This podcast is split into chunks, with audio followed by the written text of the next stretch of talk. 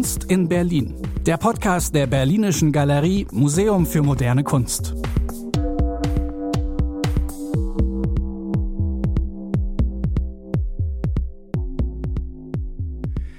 Ja, hallo und herzlich willkommen, liebe Freundinnen und Freunde der Berlinischen Galerie, zu unserem dritten Podcast Kunst in Berlin.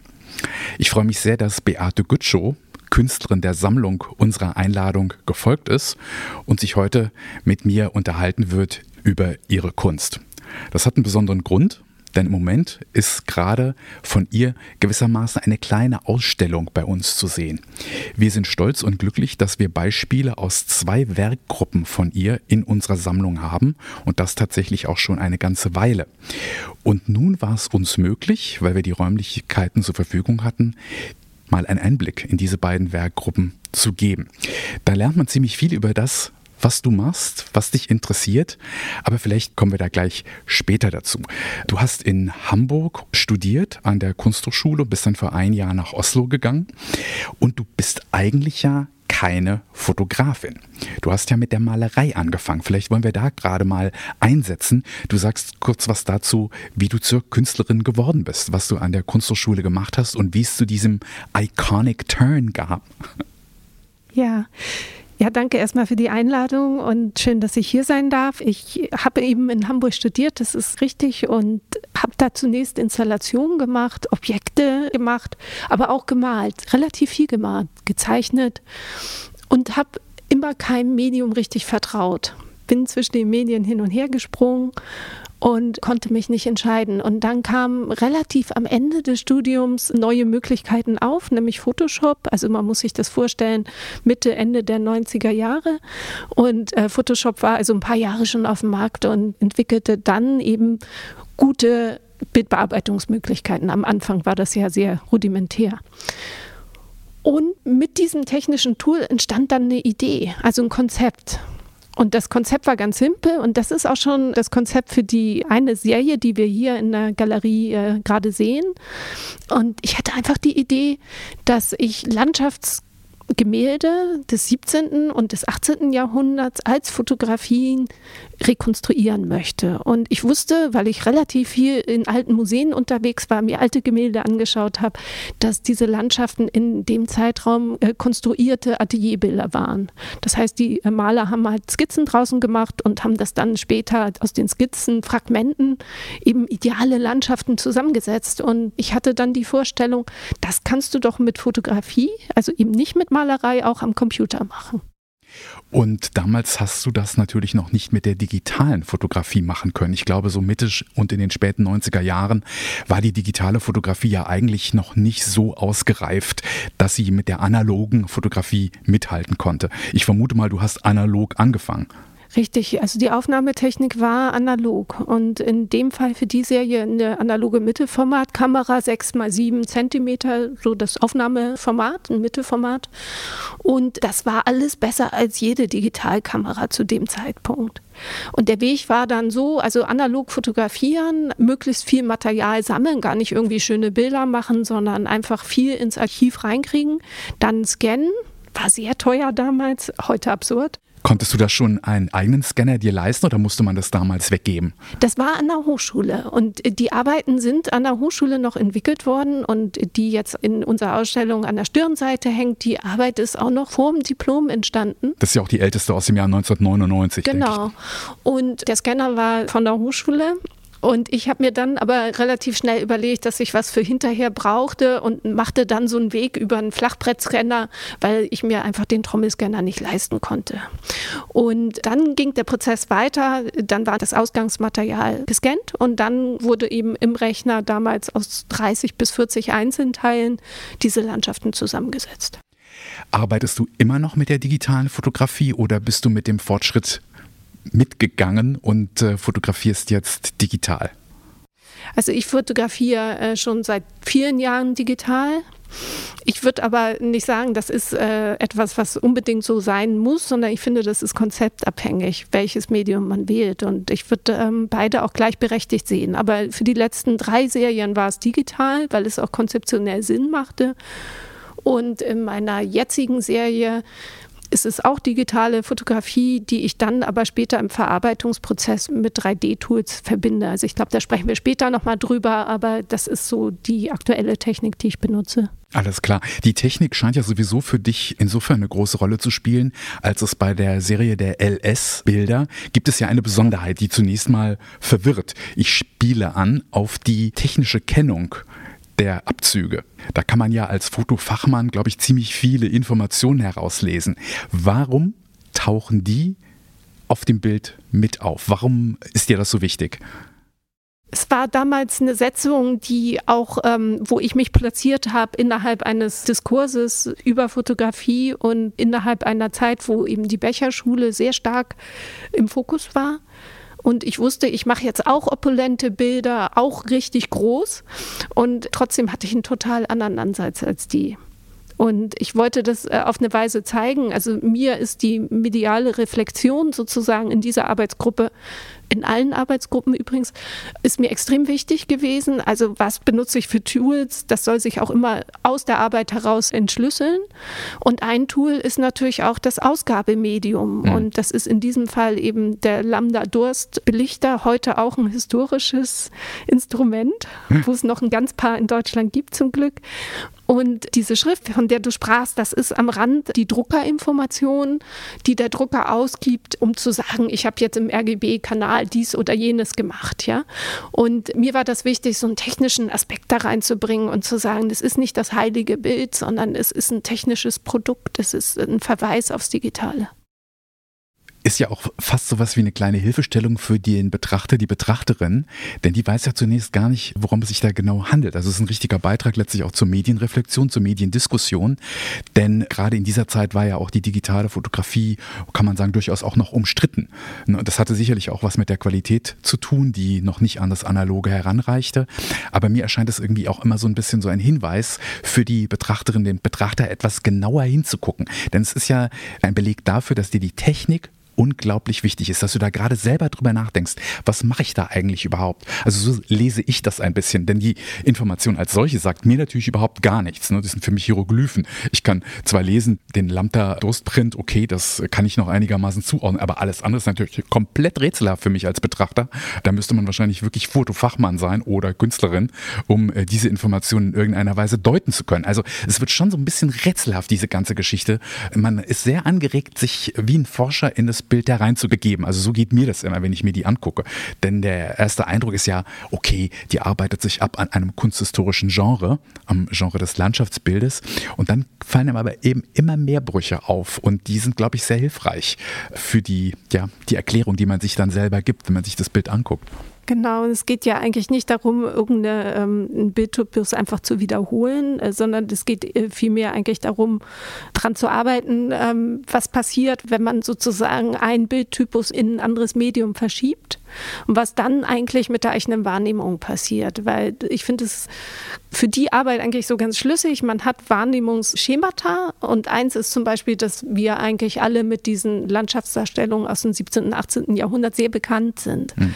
Das ist wie so eine Schablone im Gehirn. Und das Lustige ist, wenn man dann die Arbeiten sieht, also meine Fotografien, dann fühlt man sich sofort erinnert und denkt, also ich kenne diese Landschaften, aber ich war nicht an dem Ort, weil den Ort kenne ich eigentlich oder dieses Setting kenne ich eigentlich eher aus dem Museum, ich kenne es aus der Malerei, ich kenne es gar nicht aus der Wirklichkeit. Und das ist so ein Bruch, den ich gesucht habe.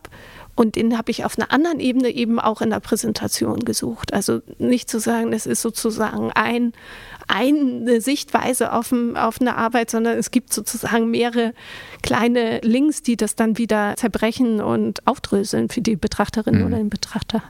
Ich finde, der Zahlencode oder dieses, äh, diese technische Information ist ja nicht der einzige Bruch. Ich finde sowieso auch der weiße Rahmen, der ja auch wie ein Passepartout wirkt oder wie ein Kontaktbogen fast, äh, der gehört für mich in die Sparte Irritation durchaus noch dazu. Du hast, präsentierst es ja auch so ganz pur und rein. Also dieser C-Print ist ja wahrscheinlich auf Aludibond aufgezogen oder sowas. Also das erscheint ja sehr unmittelbar, fast wie, wie gepinnt an der Wand. Also sehr unprätentiös kommt es rüber. Genau, das war auch nochmal die Idee, nicht so sehr bildhaft zu werden, nicht so malerisch, nicht in schweren Rahmen, wie das in der Becherschule üblich war. Und ich kam zu diesen Rändern, die ja auch unterschiedlich groß sind. Ne? Eins ist größer als das andere, es ist nicht symmetrisch, dieses Passepartout. Ich kam dazu, weil das war der Print so, wie er aus der Maschine kam. Und ich habe im Prinzip gar nichts gemacht. Okay, also man kann tatsächlich auch viel über Fotografie praktisch äh, lernen, wenn man sich da über die Technik ein wenig klarer wird, glaube ich. Ne? Man bleibt nicht nur an der Oberfläche oder darf man auf keinen Fall, sondern muss diese andere konzeptuelle Schicht auf jeden Fall mit erforschen. Mhm. Ähm, ich habe noch mal eine Frage zu den Serien überhaupt. Ich glaube, seit du jetzt mit dieser Art von Arbeit angefangen hast, sind jetzt, wenn ich richtig geguckt habe, sieben Serien mhm. entstanden. Ähm, wann weißt du, wann die abgeschlossen sind? Und am Beispiel jetzt vielleicht von diesen ersten Arbeiten, von den Landschaftsbildern, wie viele umfassen die? Kann man da sagen, wann hat man sich abgearbeitet an einer Serie, an einer Idee? Und wann weißt du, wann sie zu Ende ist? Sie dauern erstmal relativ lange, glaube ich, ungewöhnlich, so zwischen zwei und vier Jahren, eine Serie.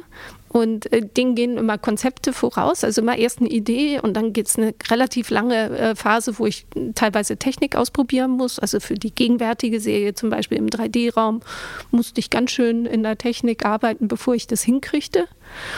Und dann kommt die Phase, wo ich eben Bilder produziere und es gibt dann irgendwann den Punkt, wo es mich langweilt und dann steige ich wieder aus. Und was ich nicht mache, ist an mehreren Serien gleichzeitig arbeiten, sondern das ist immer nacheinander. Und äh, kannst du noch was sagen zu dem Umfang in irgendeiner Form? Also ja, es sind nicht so viele Bilder und das ähm, hängt einerseits mit mir als Persönlichkeit zusammen, weil ich äh, relativ lange an Dingen arbeite, sehr genau und das ähm, hängt aber auch mit den technischen Voraussetzungen für die verschiedenen Arbeiten zusammen. Fast alle sind sehr aufwendig. Also es gibt ja auch eine Serie, wo ich im äh, Studio vor der Kamera die Montagen vornehme, indem ich ganze Räume baue und die dann abfotografiere. Auch das war natürlich natürlich ein irrer Aufwand für ein Bild und dann entstehen auch nur fünf Bilder im Jahr. Wäre aber auch noch meine nächste Frage gewesen, wie viele pro Bild lässt du denn dann zu? Wie viele Abzüge eigentlich? Meistens in vielen Serien ist es fünf oder in anderen Serien auch mal zehn Abzüge. Das heißt, dann gibt es mal zehn, mal zwölf verschiedene Motive, A5 oder zehn Abzüge.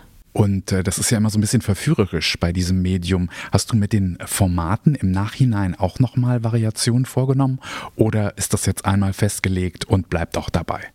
Es äh, wird festgelegt, weil ich finde, dass eine ähm, Arbeit eine Präsenz hat in einer bestimmten Größe mhm. und ich lege es eigentlich schon bei der Bearbeitung fest. Das heißt, ich arbeite am Rechner auch so, dass ich immer zwei Bildschirme und dass ich auf einem Bildschirm das ganze Bild sehe und auf dem anderen die Endausgabegröße, also ein Ausschnitt. Mhm. Und es wird sozusagen für eine bestimmte Größe konzipiert und ich stehe nie hinterher im Labor und sage, das muss größer oder kleiner. Das ist ja ganz typisch für, für die Abzüge bei straighten Fotografien, also in der analogen Fotografie, dass man dann mehrere Abzüge macht und sagt, ich probiere es nochmal 20 Zentimeter größer. Das passiert bei mir nicht. Sehr konsequent. Wenn man in Serien arbeitet, dann impliziert das für mich auch immer so fast schon eine kuratorische Idee, was die Präsentation anbelangt. Kannst du vielleicht noch was sagen, wie verhält sich die Serie zum autonomen Einzelbild?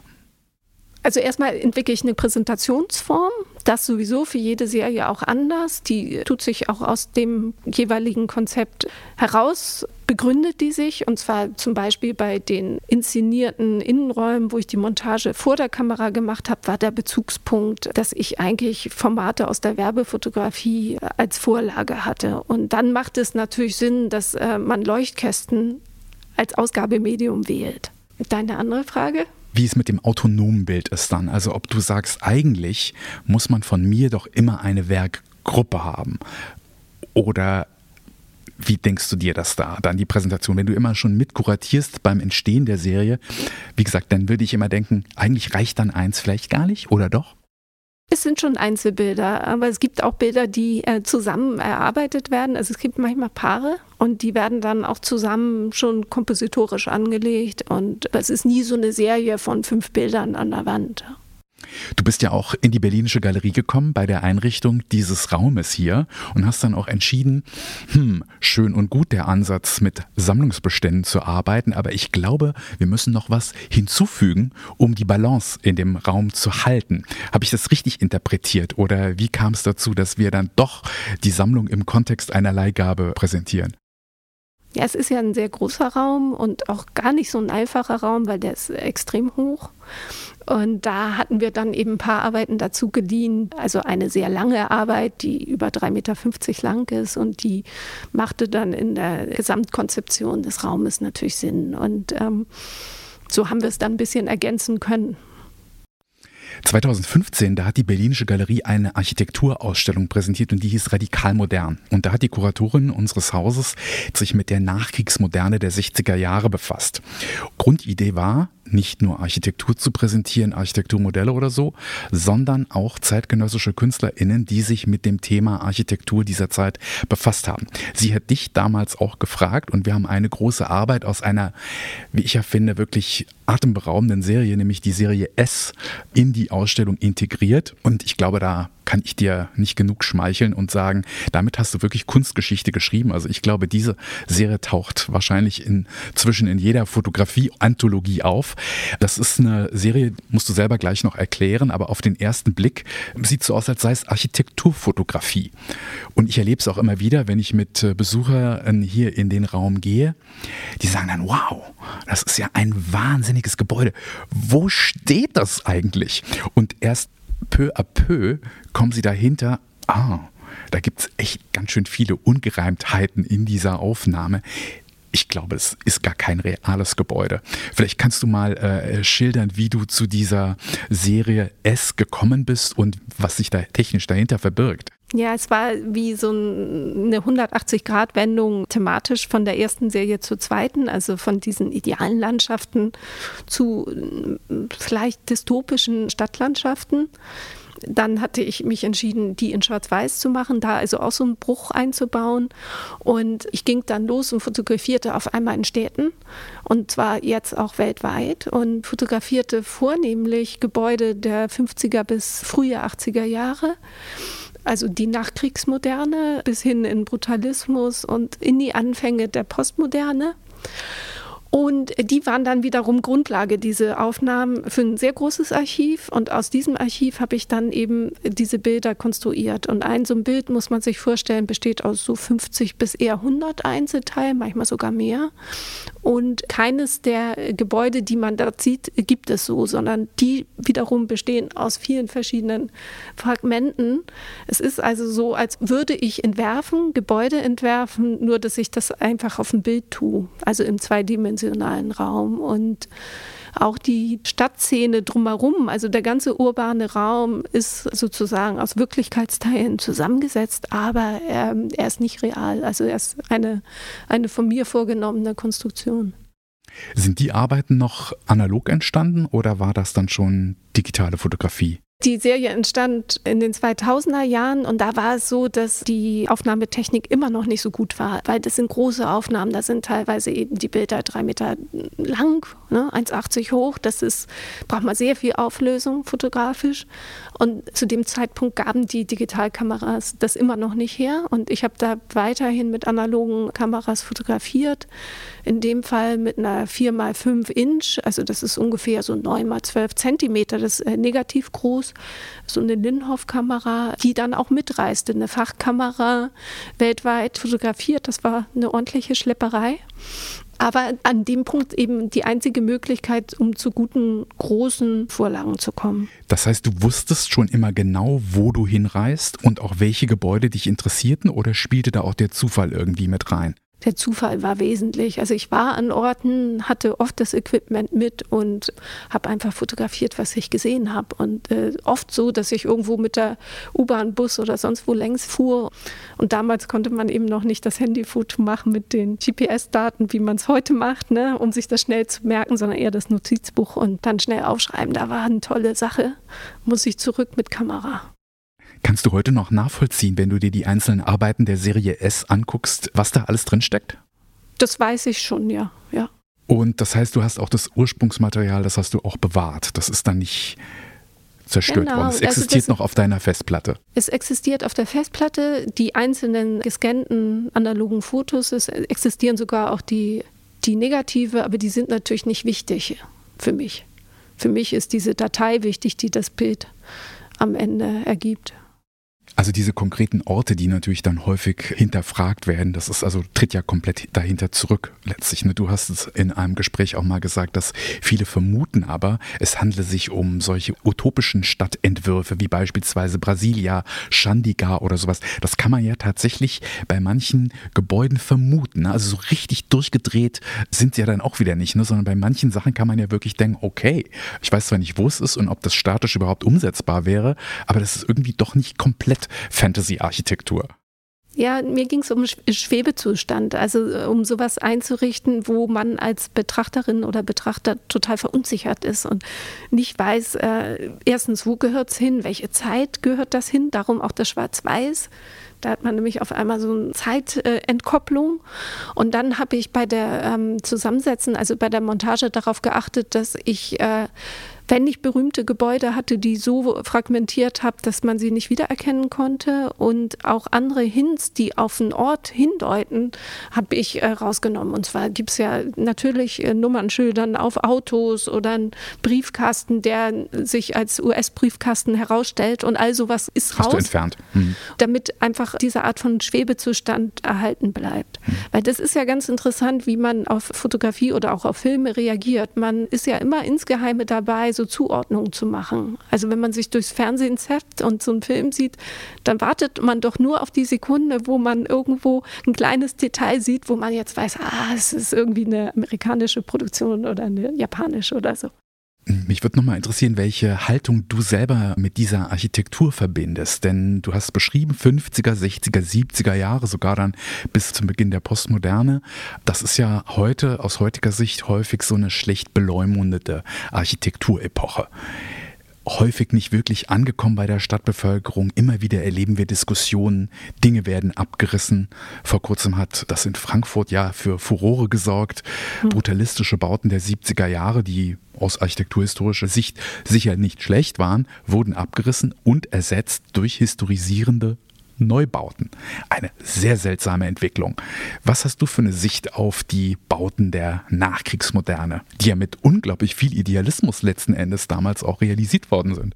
Ich glaube, bei mir ist es ein ambivalentes Verhältnis. Einerseits habe ich natürlich irgendwie eine kritische Sicht mit einer Art von modernen Philosophie, die eben an so eine Art von Fortschritt glaubte, ähm, dass man mit Struktur und Ordnung eine Gesellschaft sozusagen so weit bringen könnte, dass alles gut sei. Das ist ja äh, aus, aus heutiger Sicht völlig absurd, das Anliegen. Und ich finde auch, dass man das in einigen städtebaulichen Situationen sehr gut merkt und die, vielleicht ist die S-Serie sowas wie eine äh, Überzeichnung dieses einen Aspektes. Aber auf der anderen Seite ist sie auch oder wenn ich rumgehe und fotografiere, sehe ich auch verdammt viele gute Setzungen in diesen Zeiträumen. Also ich komme jetzt auf ein Beispiel, das ist hier in Berlin, in Neukölln, und zwar eine, eine Wohnsiedlung aus den 70er Jahren, ähm, sozialer Wohnungsbau, bekannt geworden, weil es in dieser Serie vor Blocks vorkam. Vielleicht okay. sagt ihm sagt das irgendjemand was, aber diese Wohnarchitektur arbeitet mit zwei, drei Ebenen und ist total brutalistisch aus Beton und man würde sagen, nee, eigentlich ist sie total hässlich, aber die räumliche Aufteilung ist großartig. Also ich denke, das war natürlich auch der Grund, weshalb die Architekturkuratorin sofort sich in diese Aufnahmen verguckt hatte von dir, weil sie wirklich eben ganz toll diese Grenze bespielen. Ne? Sie sind ein unglaublich autonomes, interessantes Kunstwerk als solches, aber es sind so viele andere Punkte, die man diskutieren kann, wenn man die betrachtet. Also finde ich auch heute nach wie vor einen der reizvollsten Punkte an dieser Serie. Wie umfangreich ist die denn geworden? Da sind 34 Arbeiten entstanden, ein paar mehr. Warum auch immer. Also es gibt so ein paar Sachen, die man als Künstlerin dann nicht begründen kann.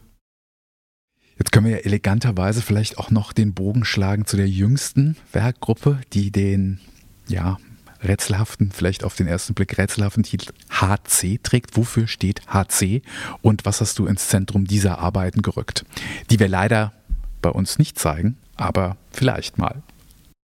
HC steht für Hortus Conclusus. Und das ich fürchte, das musst du übersetzen. Ja, also das ist der umschlossene Garten, lateinisch. Und das ist so ein Topos, und zwar aus dem Mittelalter, der umschlossene Garten war eben der Klostergarten einerseits, aber der Topos wurde in, in der Buchkunst äh, für sehr viele verschiedene Sujets eingesetzt. Also Buchkunst, das meint äh, diese kleinen Bildchen, die jeweils immer vor Kapiteln standen und dann ist das gemalte Bild oder mit Gouache ausgeführte Bild oft nur so zweimal drei Zentimeter groß. Da gibt es einige Landschaftsdarstellungen und diese Landschaften sind nicht Landschaften, äh, wie man das so seit der Renaissance kennt, mit so einem schönen Blick in die Ferne, sondern die sind vielmehr Gärten, wo man von oben so reinguckt und die alle eine Mauer hinten rum haben und vorne haben sie oft ein Tor, in der Mitte ein Brunnen. Es werden oft christliche Geschichten darin erzählt, also zum Beispiel die Empfängnis Marias in diesem Garten. Mm. Und daher kommt der Begriff Hortus Conclusus. Diese kleinen Bildchen, die waren die Vorlage für eine Serie und die Serie beruhte wiederum auf einer Art von technischen Idee. Nämlich inzwischen hat sich ja die Fotografie weiterentwickelt und es ist im Moment, finde ich, ein Aspekt der gegenwärtigen Fotografie, dass sie sich ganz extrem mit der 3D-Fotografie und dem 3D-Raum mischt. Und ich hatte die Idee, eine technische Idee, äh, was ist, wenn man die Fotografie von der Zentralperspektive befreit? Und das ist natürlich erstmal ein absurdes Anliegen, weil wir wissen alle, die Fotografie ist objektivbasiert und dann gibt es natürlich einen Fluchtpunkt. Aber inzwischen, also mit der Einführung des 3D-Raums in die Fotografie, ist das eben möglich. Und zwar ist die Grundlage, die technische Grundlage für diese Arbeit, dass ich um ein Architekturelement mit einer Kleinbildkamera drumherum gehe, ungefähr 50 oder 100 Fotos mache und diese Fotos dem Rechner gebe und der baut daraus ein 3D-Modell. Und mit diesem 3D-Modell kann er dann die ganzen Fotos nehmen und die fotografischen Oberflächen auf das 3D-Modell drauflegen. Also habe ich im Rechner eine 3D-Fotografie eigentlich. Eigentlich ja, aber der Print ist natürlich dann 2D. Genau, und ich mache es dann so, ich habe dieses Objekt im 3D-Raum und dann kann ich dort die Perspektive ändern. Und ich kann sagen, bitte stelle es mir nicht mehr in der Zentralperspektive dar, sondern in der Parallelperspektive. Und so komme ich zu einer Fotografie, die am Ende keine fluchtende Linie mehr hat. Also da laufen alle Linien quasi parallel. Ja, man kann sie auch sehr schwer deuten, aber sie bleibt tatsächlich auch für den Ausstellungskontext, bleibt sie ein Print. Du kombinierst das nicht mit Bewegtbildern. Also es wäre ja denkbar, dass man tatsächlich so ein bisschen was von diesem technischen Aspekt, der ja hochinteressant ist, auch in diese Ausstellungsrealität reinholt. Das ist aber nicht Teil des Konzeptes es ist nicht Teil des Konzeptes, weil ich dachte, woran knüpfe ich das an? Und dann hatte ich diese Idee mit den Gärten aus dem Mittelaltern, weil in diesen Gärten sind ja auch Architekturelemente vorhanden, nämlich zum Beispiel die Brunnen und die Mauern. Und die sind fast immer in dieser eigenartigen, aufgeklappten Parallelperspektive dargestellt eben etwas, was vor der Renaissance total üblich war. Genau. Und dann dachte ich, nee, ich finde das eigentlich gerade interessant, dass ich in so eine Art von altbackenes Medium gehe mit der 3D-Fotografie wie ein 2D-Print, also eine Fotografie und äh, nichts mit irgendwie Virtual Reality, mit VR und so, sondern ganz klassischen Foto. Aber das Foto hat wiederum einen Bruch und zwar einen ganz erheblichen Bruch, weil es alle Wahrnehmungsmuster, die wir äh, für Fotografie haben, nämlich äh, total bricht. Also da stimmt einfach was ganz Wesentliches nicht. Und so ist es dann sozusagen einerseits über einen Link auf sehr alte Kunst, wiederum eine Reflexion einer sehr gegenwärtigen Technik. Ja, man merkt es sofort beim Betrachten, aber man kann es sich nicht erklären. Und das äh, fesselt einen, glaube ich, auch bei jedem einzelnen dieser Motive. Sag noch mal, wo du die äh, Motive herbekommen hast. Durftest du in den Archiven arbeiten oder hast du dich konzentriert auf bereits existierendes fotografisches Material von diesen Horti Conclusi? Ich habe das äh, so gemacht, dass ich nur in Berlin fotografiert habe, ausschließlich. In den Bibliotheken? Also ich habe einerseits in den Bibliotheken mir das ähm, Material rausgesucht, was es gibt, ne? diese kleinen Buchminiaturen, das alles abfotografiert, damit ich schöne Vorlagen habe. Aber das Ausgangsmaterial für die Bilder, die nun daraus entstanden sind, also für meine Fotos, habe ich in Parks in Berlin fotografiert. Das heißt, ich habe mir Architekturelemente gesucht, die auch heutige gegenwärtige Übertragung einer alten Hortus Conclusus Situation sind und habe dann manchmal so Mauern gesucht mit Zinnen, die gab es, Rundbögen gab es auch, es gab sogar Brunnen irgendwie, es gibt einige Brunnen in Berlin und alle diese Motive sind in dieser 3D-Technik fotografiert und dann eben umgearbeitet zu parallelperspektivischen Darstellungen in der Fotografie. Das heißt, diese äh, Serie ist gerade auch noch im Entstehen und auch noch nicht abgeschlossen. Das heißt, da ist deine Recherche auch noch nicht beendet. Die setzt du noch bis auf weiteres fort. Genau, noch so ein Jährchen, denke ich, und dann bin ich auch gelangweilt und dann muss wieder was Neues kommen. Okay, ich äh, danke dir an dieser Stelle ganz herzlich und ich glaube, ich schreibe mal einen Wunschzettel, denn ich glaube, diese neue Werkgruppe wäre eine ganz schöne Ergänzung für das, was wir von dir schon haben. Aber wie gesagt, ein Wunschzettel. Das dürfen aber Direktoren auch manchmal schreiben und wer weiß, vielleicht geht er ja in Erfüllung der Wunsch, den wir artikulieren. Ich finde es jedenfalls großartig, dass wir mal die Gelegenheit hatten, das von dir auszustellen, was wir in den letzten Jahren erworben haben. Das ist nämlich auch nochmal ein schöner Verweis auf die Aktivitäten des Museums nicht nur auszustellen, sondern auch Sammlungen zu erweitern, Sammlungen zu arrondieren. Und das machen wir tatsächlich auch schon seit Jahren in der Gegenwartskunst. Also ein sehr schöner Schwerpunkt in der historischen Fotografie, aber sehr, sehr tolle Beispiele auch der Gegenwartsfotografie in Berlin, die wir bei uns ausstellen können. Wer sich die Arbeiten von Beate Gütschow nicht nur auf unserer Website anschauen möchte, sondern auch viele, viele Details entdecken möchte, die man nur vor dem Original sieht, der ist herzlich eingeladen in die Berlinische Galerie. Dort sind diese Arbeiten noch bis zum 25. Mai zu sehen. Also danke dir nochmal ganz herzlich und bis zum nächsten Mal vielleicht mit einer anderen Repräsentation von dir hier in der Berlinischen Galerie. Ich darf Sie bitten und einladen, vielleicht auch beim nächsten Mal wieder unseren Podcast einzuschalten und zu hören, wenn ich Olaf Stüber empfange. Er ist Kurator für Videokunst und er hat 2008 eine großartige Idee gehabt. Er zeigt jeden ersten Freitag im Monat unter dem Titel Video Art at Midnight um Mitternacht selbstverständlich im Kino Babylon Videoarbeiten. Das macht ihn uns sehr vertraut und verwandt, denn wir tun etwas ganz Ähnliches im Videoraum der Berlinischen Galerie. Das wird also mein nächster Gast sein und ich hoffe, dass wir auch damit Ihr Interesse erwecken können. Vielen Dank. Kunst in Berlin. Der Podcast der Berlinischen Galerie Museum für moderne Kunst.